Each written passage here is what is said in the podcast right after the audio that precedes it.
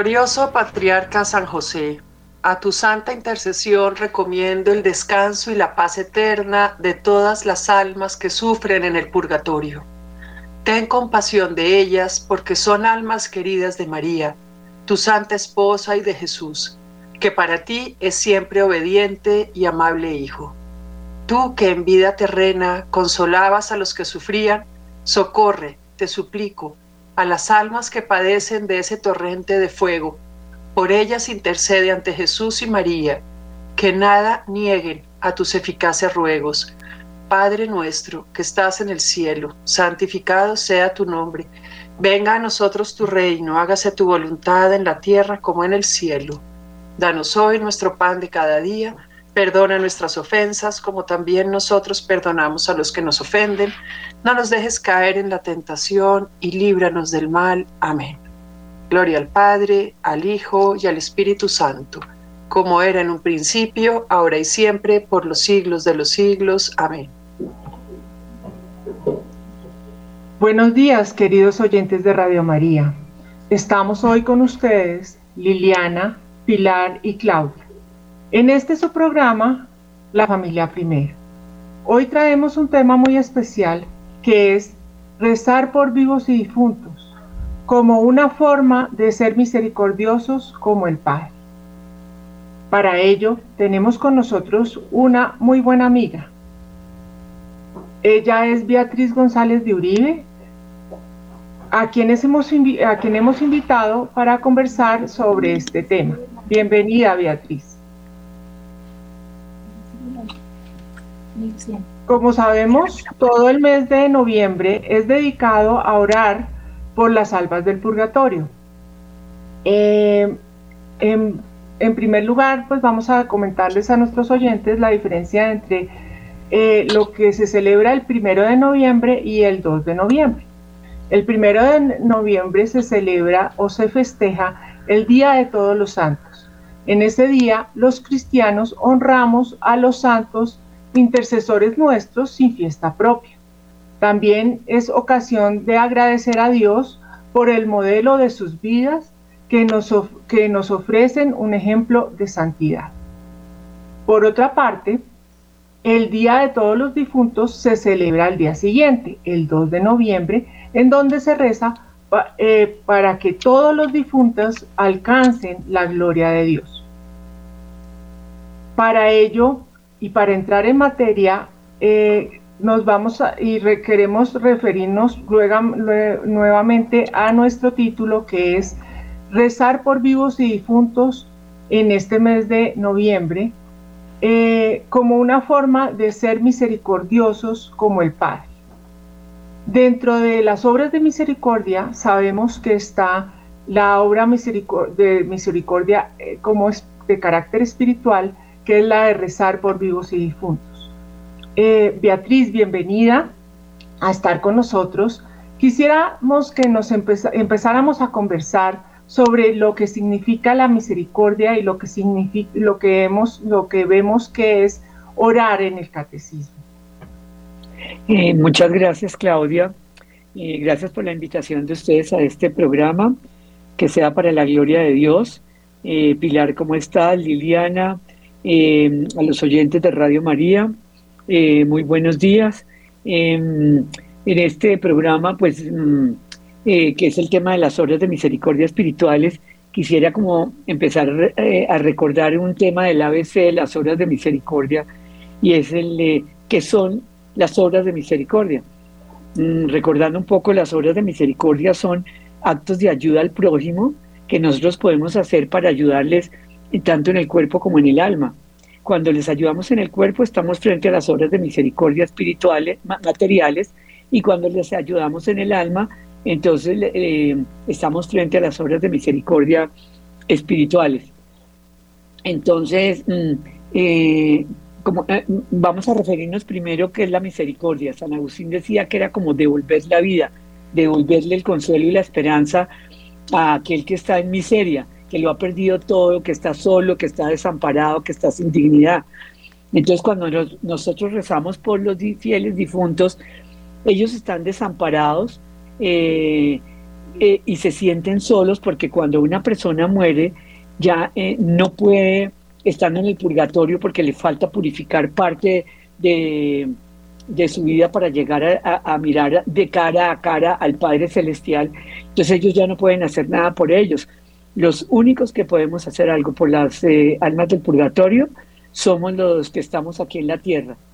Entonces por eso es tan importante que nosotros también nos preocupemos no solamente no solamente por, eh, pues, por rezar por las almas del purgatorio, sino también por nuestra propia purificación, porque en la medida en que nosotros reparemos, eh, vamos a, el día que nos vayamos de, esta, de este mundo, vamos a estar más rápido cerca al Padre Celestial.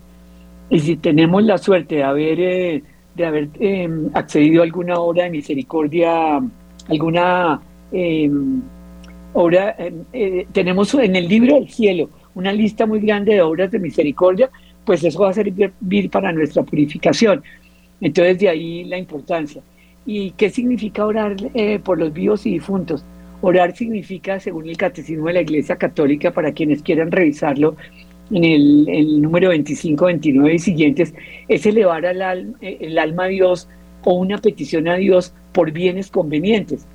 Entonces, eh, ¿qué es un bien conveniente? un bien conveniente cuando rezamos por los vivos es rezar, eh, es eh, que Dios le solucione a nuestros parientes, a nuestras amigas. Mm, en el caso de la guerra actual, rezar por los eh, damnificados de la guerra es un bien conveniente, que todos los damnificados por la guerra, el Señor les conceda la paz, les conceda la, oportunidad de salvar sus familiares, los que están en, en los hospitales, etcétera. Otro bien conveniente en el caso de los difuntos es eh, ayudarles a pagar la pena temporal para, para que puedan acercarse lo más rápido posible a, la gloria eterna. Qué bonito lo que nos estás mencionando.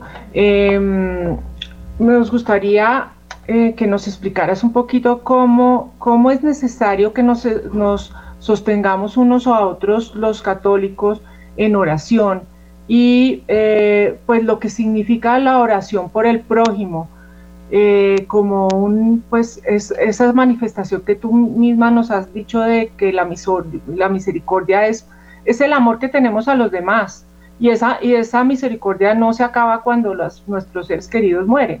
Entonces, eh, pues sigamos conversando de lo que es lo que consideramos pues la importancia de sostenernos en la oración y lo que significa la oración, la oración por el prójimo y de golpe también por, por eh, los fieles difuntos. Eh, nosotros somos eh, lo que llamamos la comunidad de los santos. En la iglesia reconocemos que hay una mm, iglesia militante, una iglesia purgante y una iglesia la terrena que somos nosotros.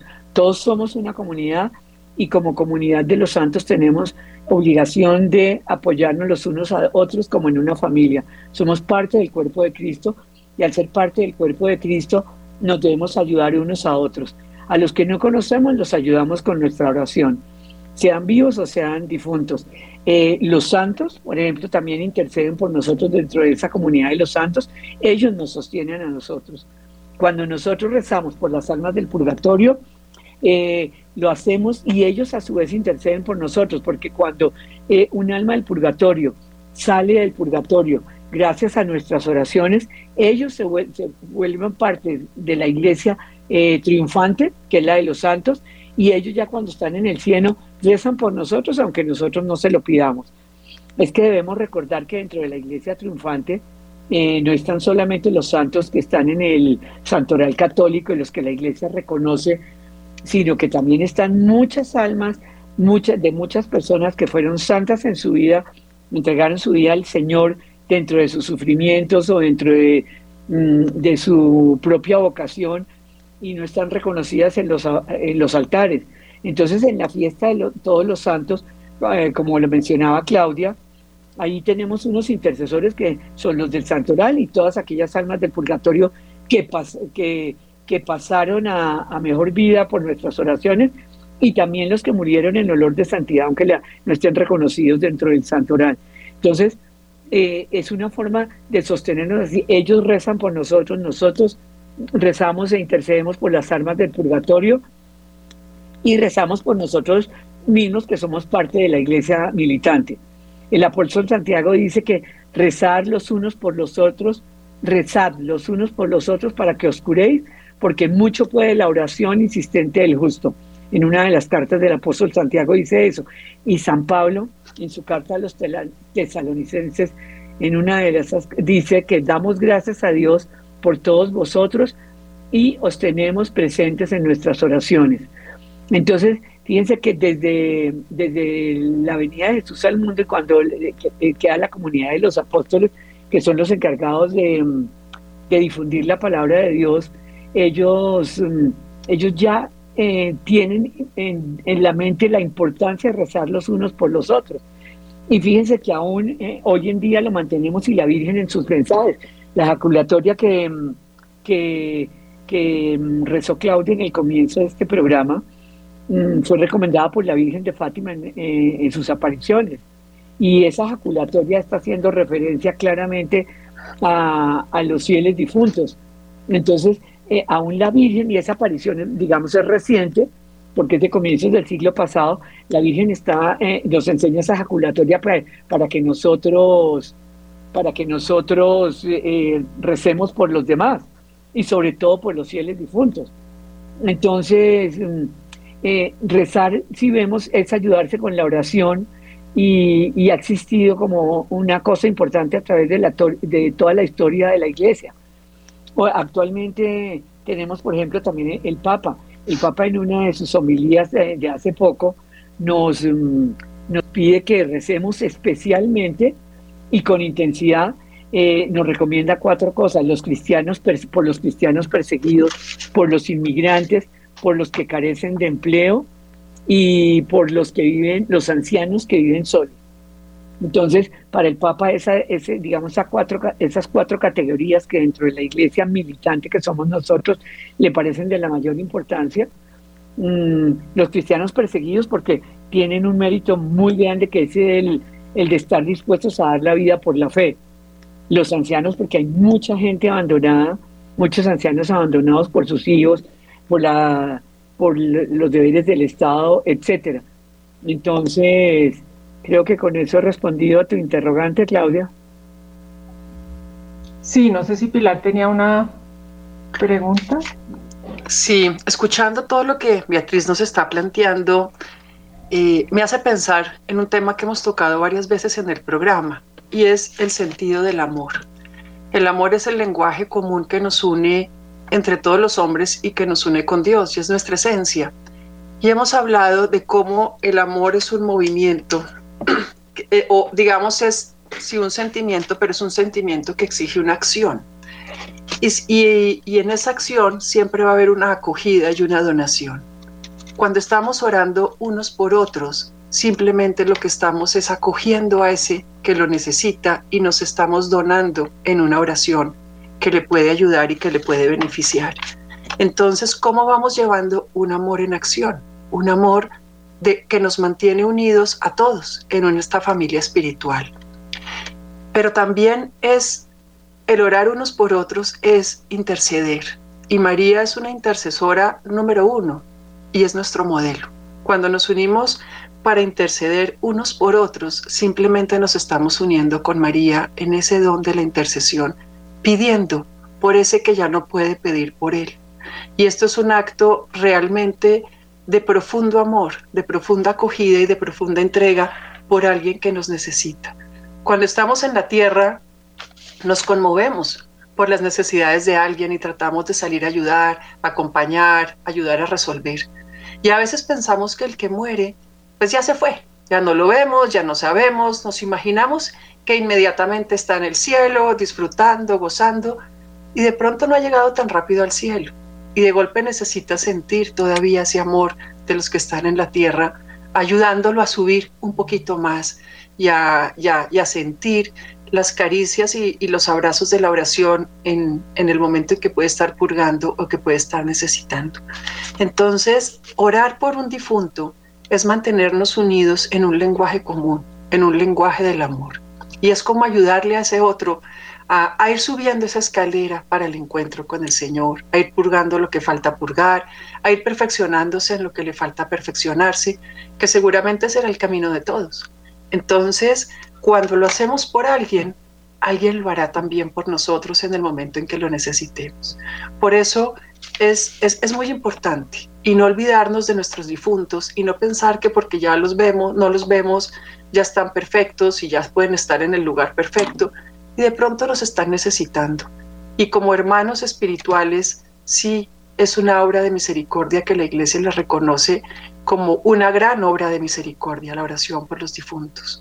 Entonces, mantengámonos en ese lenguaje común, mantengámonos en el lenguaje del amor, de acogida, de donación, de entrega, de, una, de un amor en acción que ayuda a otros y que ese ayudar a otros repercutirá también en los que están vivos. Entonces es mantenernos unidos en ese amor. Sí, definitivamente lo que dices Pilar es lo más cierto. Orar es un acto de amor y es un acto de amor en el que invitamos a, a Jesús y a la Santísima Virgen, porque nuestro Señor, recordamos el episodio del Evangelio de la viuda de Naín, el del ciego que tuvimos en el Evangelio de ayer, eh, que grita Jesús, Hijo de David, ten compasión de mí es, es amor puro de Jesús de, de, preocuparte por las necesidades de los demás y nosotros dentro de nuestro camino de santificación tenemos la obligación de eh, ser como Cristo, ser verdaderos Cristos. Entonces invitarlo a Él en este amor que tuvo por los demás y, y, que además que llegó al culmen en la cruz porque fue el acto de amor más grande. Él dio la vida, eh, el Padre Celestial entregó a su Hijo y su Hijo Jesucristo dio la vida por nosotros en el acto de amor más grande dentro de toda su, sagrada vida, pasión y muerte. Entonces es buena la anotación porque esa oración en el fondo debe ser de, de, hecha con amor y no olvidar que en la oración por los difuntos nosotros eh, trascendemos las barreras de la muerte. Nosotros cuando oramos por un difunto nos damos cuenta que él eh, que no se ha ido porque nosotros creemos en que hay una vida eterna más allá de la muerte, em, que, que lo seguimos amando y que aunque no lo veamos, está presente en nuestras vidas, está presente en nuestro corazón. Y dentro de la comunidad de los santos también podemos orar por quienes, eh, por quienes en el amor de Jesús, aunque no los hayamos conocido, eh, podemos orar por ellos. que me encanta lo que estamos hablando. Voy a tocar un poquito la parte práctica de lo que vemos cuando las personas pues estamos en el dolor, la despedida de, de, un ser amado, de un familiar, de alguien muy allegado y entonces se vuelven como, como a veces esos comentarios amorosos pero que no tienen en cuenta esto tan importante que Beatriz nos está contando. Entonces decimos, bueno, ya, ya está en el cielo, ya se fue, ya estamos tranquilos. Bueno, eso es bonito, porque como nos decía Beatriz, tenemos fe en la trascendencia de la vida, en la vida eterna, y es importante tenerlo en cuenta. Pero también tenemos que Mm, reforzar este concepto que nos estás dando de la oración y la comunicación que tenemos con nuestros seres amados y con otras personas que también requieren oración, así no las hayamos conocido o no sean ser tan cercanas a nosotros, porque es la manera que Dios y la Virgen nos da de establecer ese lenguaje de amor y esa comunicación. Y a veces oímos cosas que nos pueden parecer simpáticas, pero que no se deben de quedar solo ahí. Entonces dicen, no, ella está eh, con mi Diosito bailando en el cielo. Bueno, sí, qué lindo porque fue una persona alegre, fue una persona maravillosa, fue una persona que, que, que, dio mucho de sí y la recordamos con ese amor, pero no nos podemos quedar únicamente a ese nivel porque ya está en su otra etapa eh, y lo que necesita de nosotros es, sí, ese recuerdo amoroso, pero también la oración.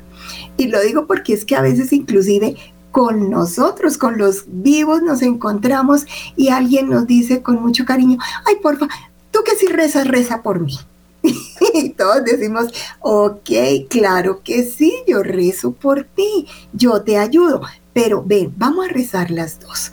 Tú haces esta parte, yo hago esta, y es de pronto ese camino de llevar a que, si bien la oración de intercesión ayuda, todos debemos de empezar a hacer la oración.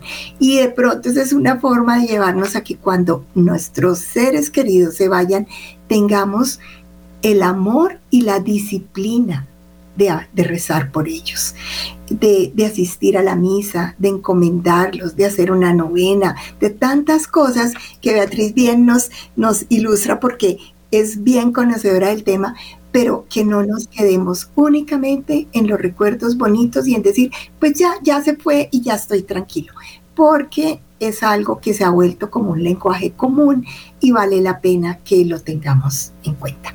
Entonces, pues muy interesante, Beatriz, lo que nos estás contando, porque de verdad nos ilustra en este camino de la misericordia y del amor. Y de verdad, si amamos a nuestros seres queridos, pues hay que hacerlo como tiene que ser. Y tú ahí tocas eh, un punto que, que le podemos extrapolar a los vivos y a los difuntos bien importante y es que mucha gente nos pide oración y uno dice, sí, yo rezo por ti y es como una frase amable como decir, ay, que te mejores, o como un acto social, ay, que te vaya bien, pero no lo hace de corazón.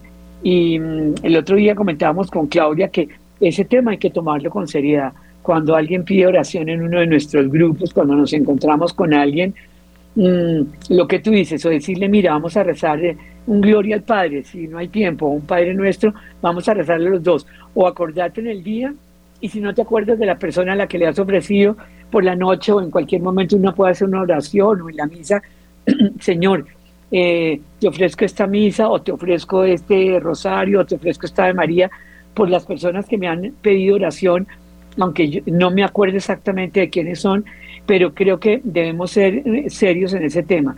Y lo de los fieles difuntos, como tú dices, sí, las horas ya se fue al cielo, debe estar gozando, etcétera. Mm, es, no podemos olvidarnos de nuestros familiares ni de las almas del purgatorio. Hay personas que mueren en soledad y no tienen absolutamente a nadie que rece por ellos.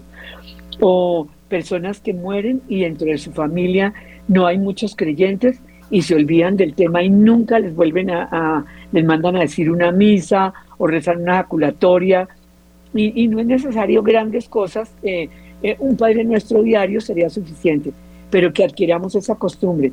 Eh, la iglesia por eso tiene este mes dedicado todo el mes a los fieles difuntos. En la, en la Eucaristía hay un memento de, de, fieles difuntos donde podemos aprovechar para poner a nuestras familias, pero también a los olvidados y más necesitados.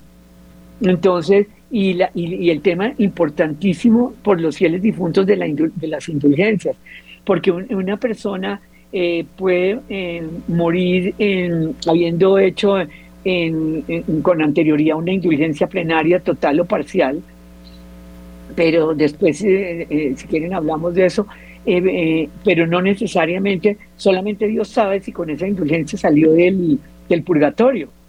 Y si salió del purgatorio y está en el cielo, Dios es, infinitamente misericordioso y esa, esa oración o esa indulgencia la aplicará a otra persona. Entonces, yo no sé si será válido, eh, pero yo, por ejemplo, cuando hago una indulgencia, por ejemplo, la indulgencia franciscana que hay el día de Nuestra Señora de los Ángeles de la Porciúncula, que si uno va a una Eucaristía en un templo franciscano, puede ofrecerla por un fiel difunto y es indulgencia plenaria total o puede hacerla por uno, porque recuerden que las indulgencias plenarias, las indulgencias plenarias solamente se pueden hacer eh, por uno mismo, no se puede hacer por ningún otro vivo o por cualquier fiel difunto, pero uno solo. Entonces, uno solo por Eucaristía, pues con las condiciones acostumbradas, que eso me imagino que ustedes lo habrán tocado en otro programa o será tema de otro programa.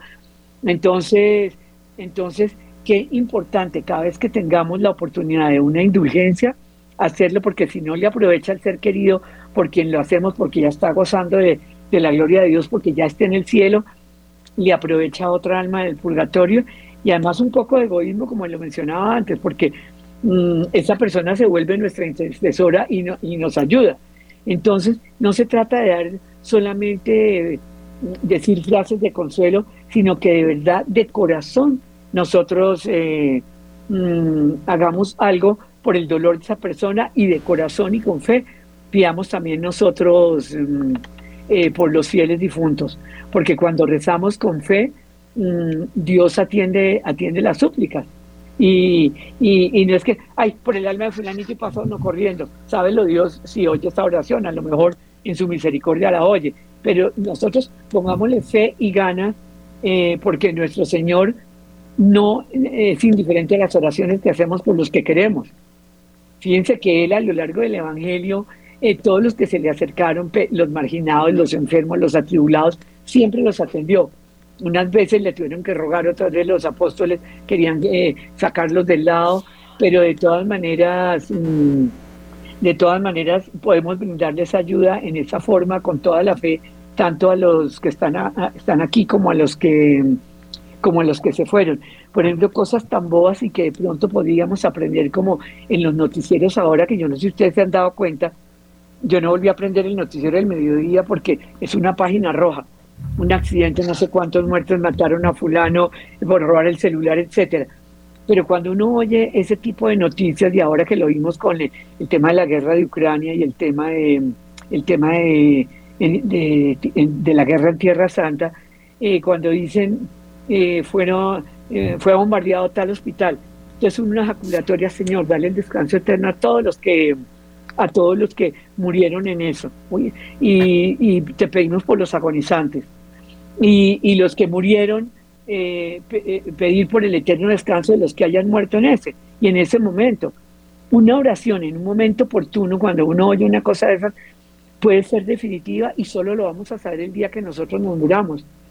Ay, mire, esta persona, por, cuando yo recé esto, cuando oí tal noticia, mm, tuvo la gracia de la perseverancia final en ese momento y puede que pase mucho tiempo largo en el purgatorio, pero por lo menos, por lo menos se salvó.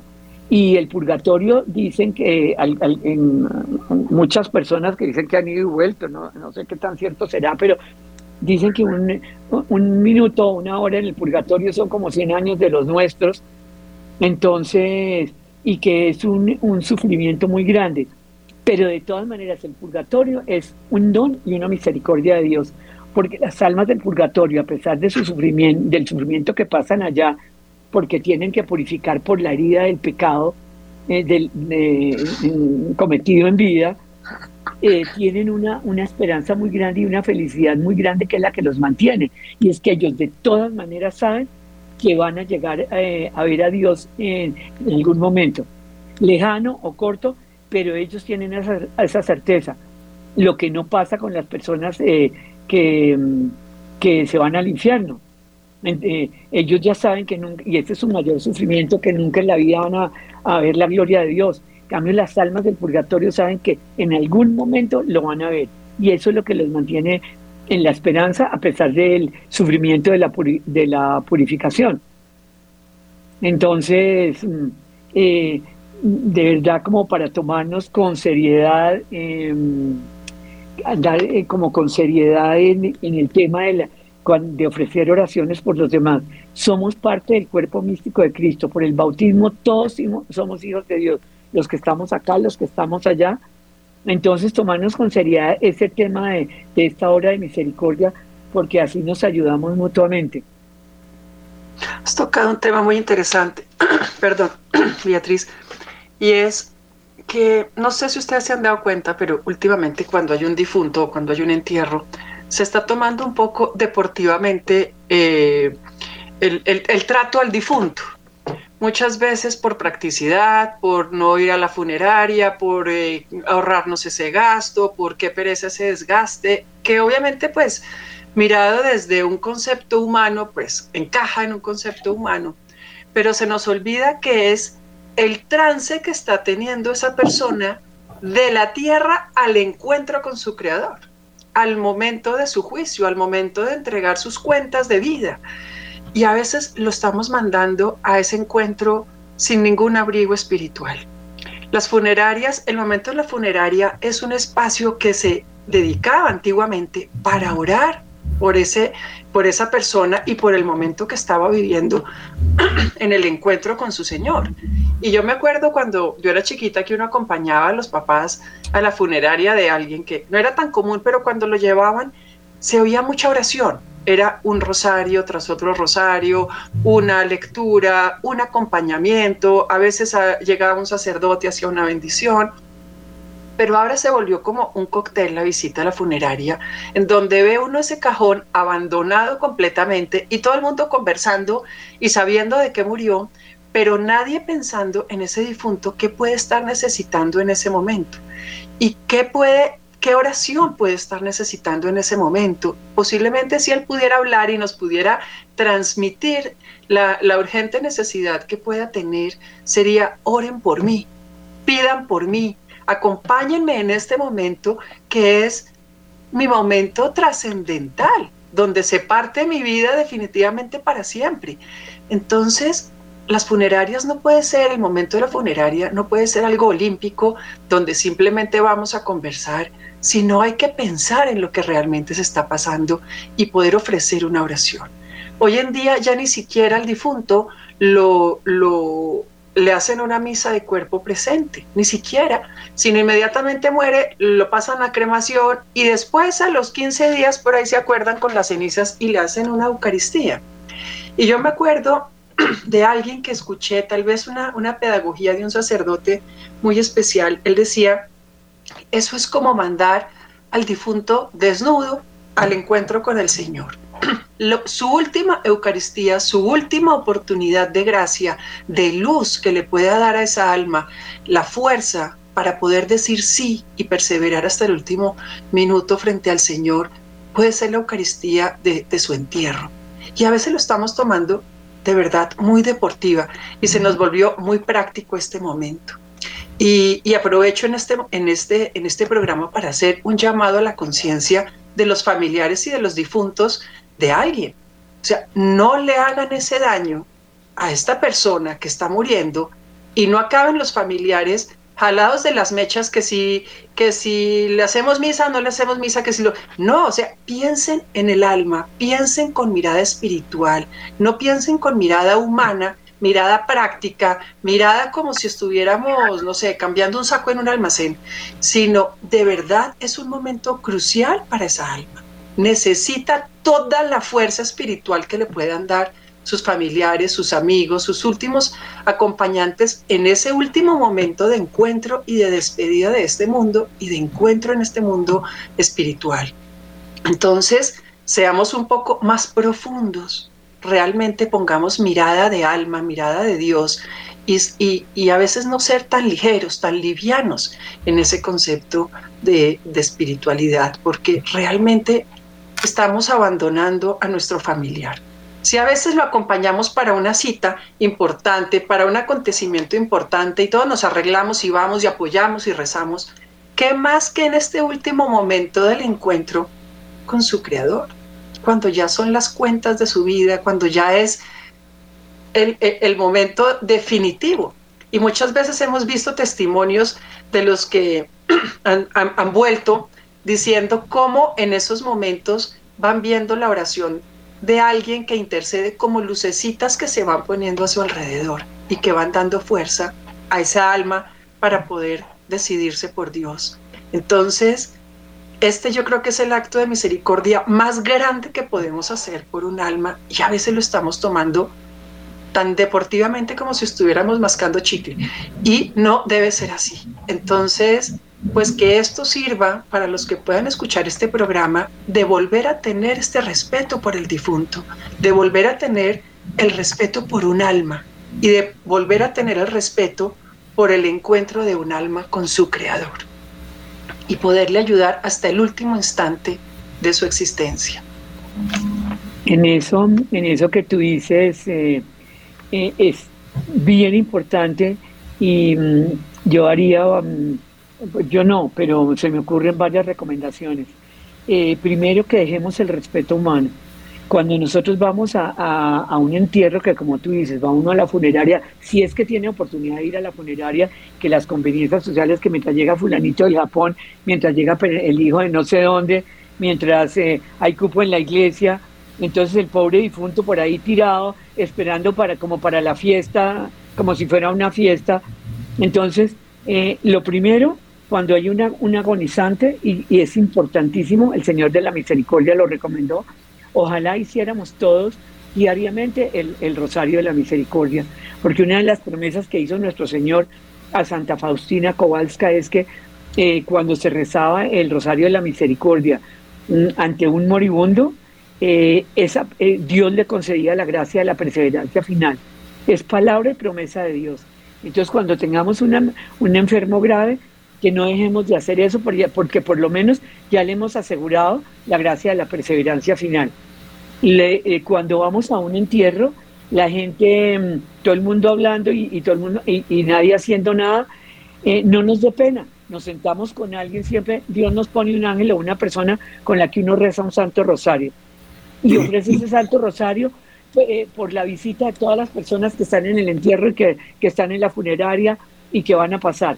Y en la misa es exactamente igual, porque eh, ustedes ven que en una misa de difunto hay, van 200 personas y van a comulgar 20 a veces, y, pero uno ofrece la misa, muchos se quedan afuera conversando, entonces uno le ofrece a, Dios la misa, estas personas de alguna manera quieren acompañar al difunto, vinieron, Señor, te ofrezco la misa que yo, esta misa yo la ofrezco y la ofrezco por todos los que están presentes para el eterno descanso de, de, de, fulano o de fulana.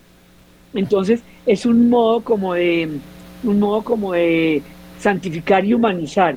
Y en la medida, y, y yo pienso que he, encontrado muchas personas que lo hacen y ya no en todos los entierros eh, la, eh, no hay gente que no rece algunas personas se acercan a rezar, no era como antes que todo el mundo rezaba el rosario, rezaba en las aculatorias, pero si vamos poniendo el, granito de arena y vamos dando ejemplo, me parece que eso es importante.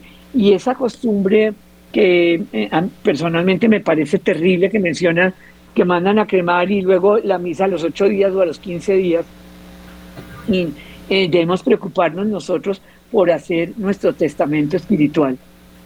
Decirles a nuestros seres queridos, yo se lo he dicho a mis hijos, dicen, a mí me pueden enterrar a los tres años o quedarse con las cenizas o lo que quieran, pero desde el primer día mm, y les doy el teléfono donde hay, pueden mandar a misas perpetuas, la parroquia, este es el teléfono y ustedes pagan misas, eh, etcétera.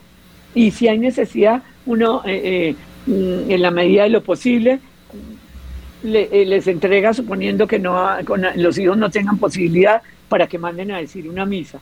Pero, entonces, ese testamento espiritual no solamente nos va a ayudar a nosotros desde el punto de vista egoísta, sino que ellos es una forma de enseñarles, porque ellos también algún día van a llegar a viejos o van a llegar a una situación de muerte, porque se mueren tanto los jóvenes como los viejos, y, que vean y le transmitan a su vez a sus hijos la importancia de rezar por los demás.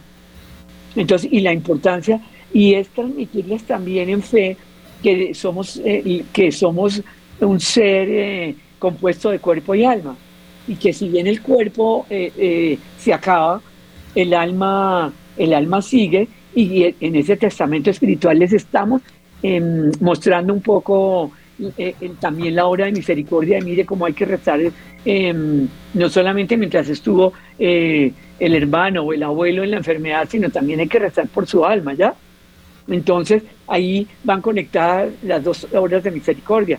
Y fíjense que esas obras de misericordia no están en, eh, no están en la Biblia, pues son extraídas de la Biblia a través de los ejemplos de nuestro Señor pero son cosas que con, el, con la vida de, Jesús eh, han sido extractadas y la iglesia, la Virgen, las ha recomendado a lo largo, desde, desde el nacimiento hasta hoy en día, con lo que hablábamos de las recomendaciones del Papa Francisco.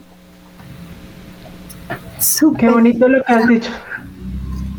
Lo que has dicho, Beatriz, eh, es importante hablar de, del respeto que se debe tener al cuerpo como pues que fue el cuerpo de la persona fallecida, que fue eh, templo del Espíritu Santo eh, y eh, por lo tanto pues todo el, cariño y el respeto que debemos tener para, para nuestra persona fallecida. También es importante que en los momentos, por ejemplo, de los entierros, es eh, es muy bueno mostrarles, asistir con nuestros hijos para eh, mostrarles que este momento es un momento en que estamos dejando en nuestro individualismo, estamos dejando, les estamos mostrando que, eh, pues que hay un más allá, que hay algo después de la vida, que, que también les, eh, pues les estamos demostrando que pues debemos ser humildes todos y al orar por nuestros seres queridos pues estamos eh, demostrando pues, pues nuestra humildad y también les estamos demostrando que Dios no es un Dios castigador, sino que es un Dios muy misericordioso que nos está dando, permitiendo la posibilidad de tener un, purgatorio que es una gracia, como tú lo has mencionado, eh, que la, el entierro pues nos permite eh, y la oración nos permite tener coherencia y fortalecer nuestros lazos de unidad, eh, que los al asistir al entierro estamos siendo cristianamente solidarios con nuestros familiares, y, eh, y que Dios siempre intercede por nosotros. No sé si hay algo que... Todo lo que has mencionado es perfecto porque esos son los, eh, has resumido muy bien los beneficios de la oración por el prójimo. Eso fortalece los lazos de unidad, porque por ejemplo, cuando alguna tenemos alguna diferencia con alguna persona y, y, y nosotros no optamos por no criticarla, por no mm, continuar con el corazón dañado, aunque en el sentimiento lo que nos haya hecho nos duele, nos parece injusto. De todas maneras, cuando somos capaces de orar por esa persona, eso mm, cohesiona y fortalece los lazos de unidad, porque esa oración, eh, uno quiere arreglar un problema con una persona y le pide al ángel de la guarda de uno que hable con esa persona para que, eh, para que los dos, en, activa y en pasiva, eh, veamos lo que está pasando. Entonces, eh, la oración fortalece los lazos de unidad entre los seres humanos. Y cuando rezamos aún por los que están lejanos, como por los de la guerra, también se fortalecen la, la comunidad de los santos al que, a la que pertenecemos los, los bautizados.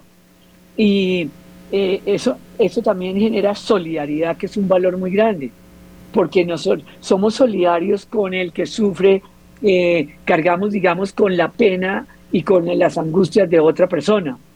Entonces, entonces, y, le generamos un beneficio, porque cuando le pedimos a Dios con fe, por un vivo, por un difunto, intercedemos con fe, eso, eso hace que, Dios escuche nuestra oración y que le ayude a la otra persona. Entonces, eh, y, la ventaja como más importante de la oración es que mm, podemos cambiar el curso de la vida de una persona, de, de un país, de la sociedad.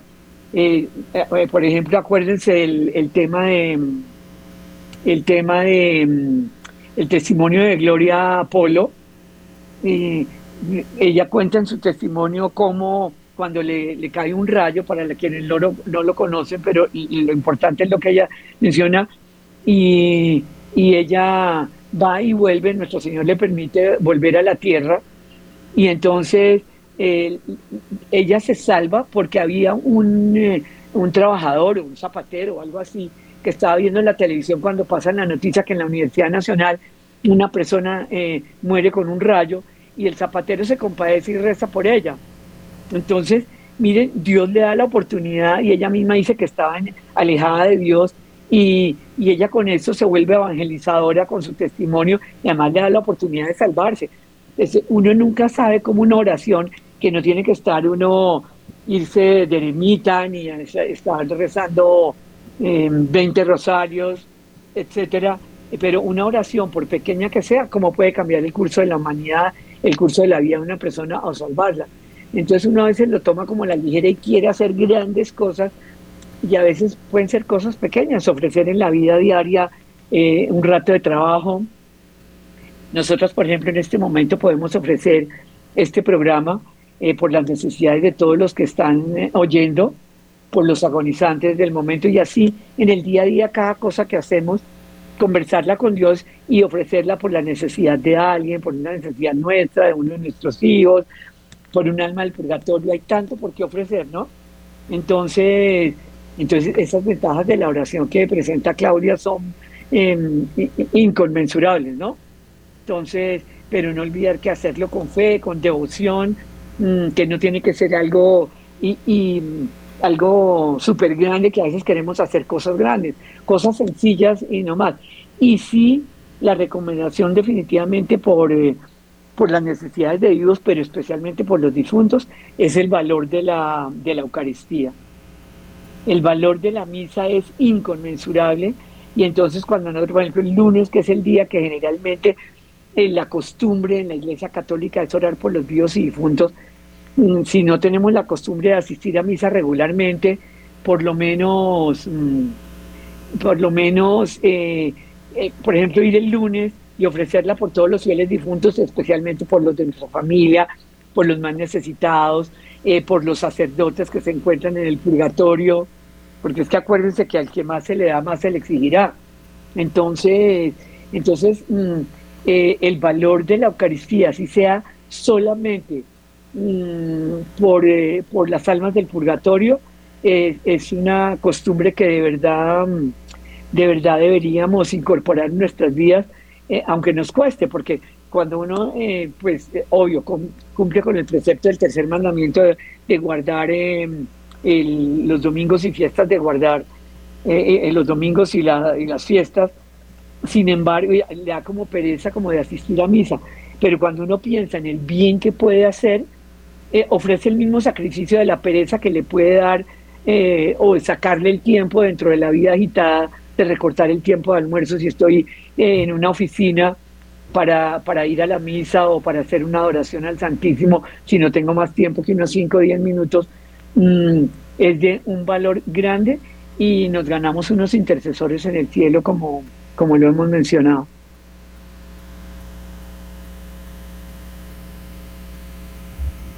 Liliana, no sé si tú ibas a decir algo.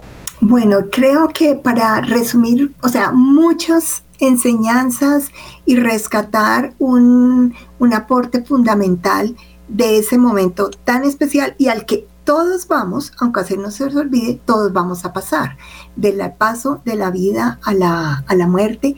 Me encantó el tema del testamento espiritual, porque a veces hay familias que se preocupan mucho por, por las cositas materiales que van dejando, pero no por las cositas espirituales que son fundamentales y es una forma también de enseñar y formar a nuestras familias y de asegurarnos también esa, ese amor eh, en el buen sentido que, esperamos de nuestros seres más, más queridos.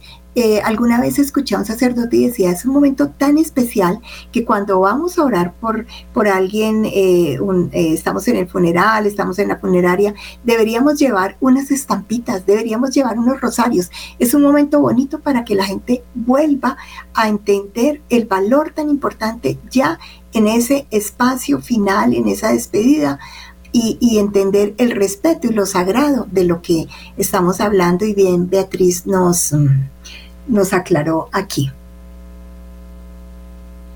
Mm, y, no sé, eh, no sé, Claudia, tú tienes algo adicional porque yo quería agregar algo en relación con las indulgencias.